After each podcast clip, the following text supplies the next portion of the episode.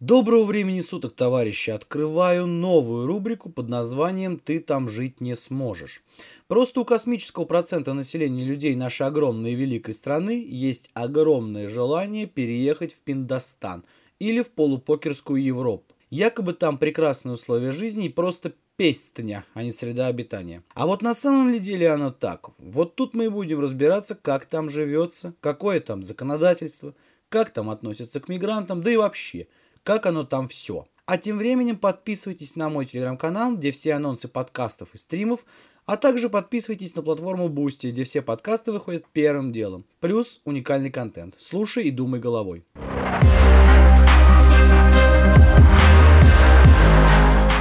Первая страна, с кого мы начнем, само собой, Соединенные Штаты Америки. Или, как правильно по этикету, Пиндостан или Пиндосия. Мы привыкли думать, точнее нам так показывают, что в Штатах идеальные условия для жизни абсолютно любого человека. Якобы эти условия просто эдемских масштабов. А вот я уверяю вас, что это не так. Нам это просто показывают и еще навязывают. Никто в танке не живет, все смотрели или смотрят американские фильмы. И ни для кого не секрет, что прям слюни выделяются, когда смотришь на уровень жизни простых, работящих американцев. Вспомнили?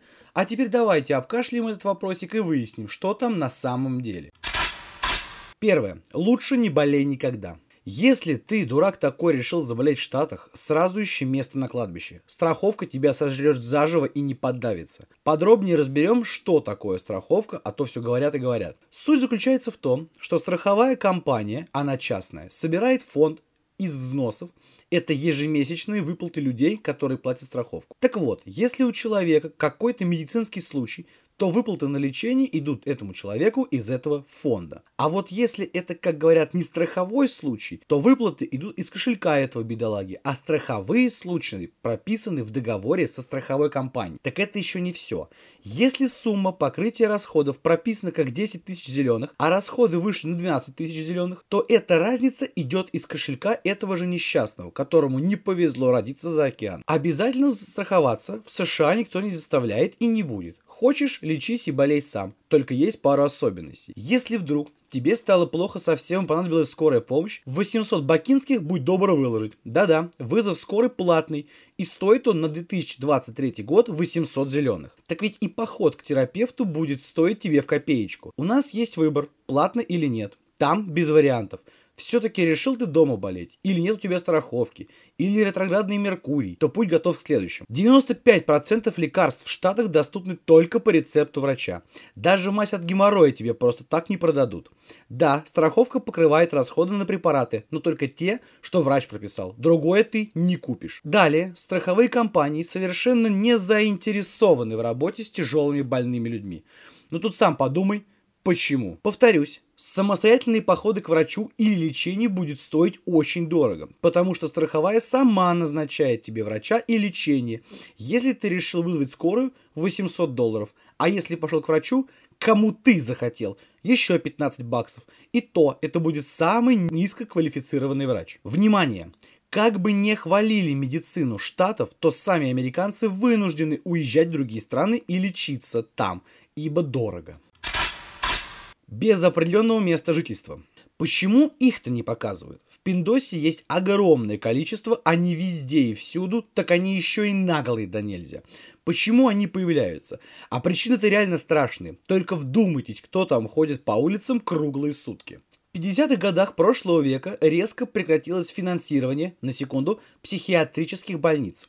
Вот эти люди с психическими отклонениями вынуждены были жить на улице и по сей день бродяжничают. Государства Северной Америки далеко не всегда могут обеспечить ветеранов военных действий условиями комфортной жизни. А ветеранов там много и неудивительно. Они же везде свою чертову демократию несут. Вот такие ветераны очень регулярно пополняют ряды бомжей. Шах и мат.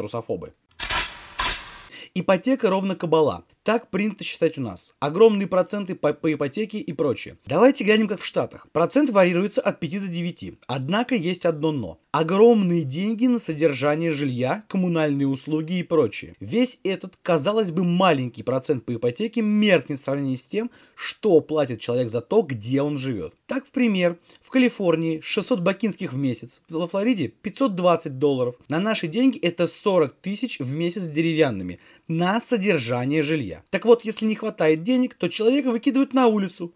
Шах и мат русофобы. Человечность? Да не, бред какой-то. Прожив в Штатах некоторое время, вы заметите, что американцы очень похожи на роботов. Картинка, когда мать отчитывает своего ребенка, а после резко за секунду натягивает дежурную улыбку, здесь не редкость. И это не может не пугать. Большинство американцев вообще лишены какой-либо гибкости. В рабочих делах они действуют строго по инструкции, и с ними просто невозможно договориться. На дорогах в этой стране практически никогда не перестраиваются. Едут строго по своей полосе, даже если впереди пробка, а другая часть дороги едет, американец будет терпеливо стоять и ждать. Для всего и для вся есть Google, для рабочих моментов инструкция, для отношений между людьми общественное мнение и стереотипы. Мое тело, мое дело.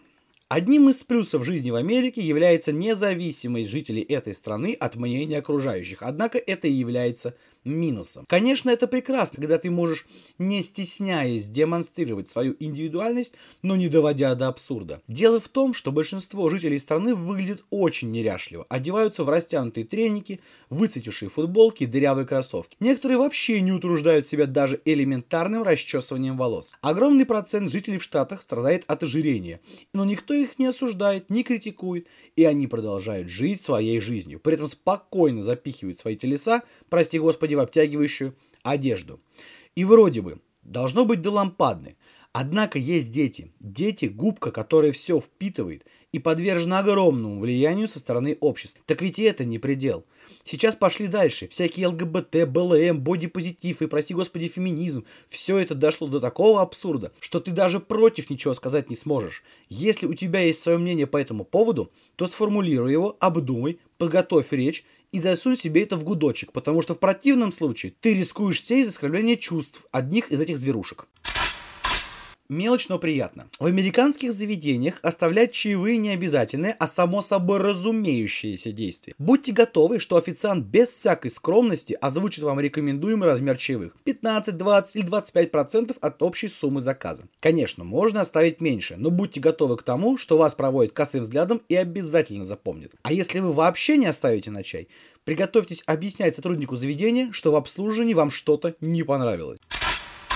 Красота требует мозга. Большинство девушек в Штатах совершенно не следят за собой. Более того, до 30 лет многие даже не выполняют элементарных ежедневных правил ухода за кожей, считая, что пока они молодые, делать ничего не надо. Заниматься собой, хорошо одеваться, делать макияж они начинают только после 30. Неудивительно, что голливудские звезды привлекают столько внимания, ведь на фоне подавляющего большинства женщин выглядят просто сногсшибать. Кстати, по той же причине мужчины из США активно знакомятся с нашими девушками, внешний вид которых существенно отличается от того, что они видят каждый день.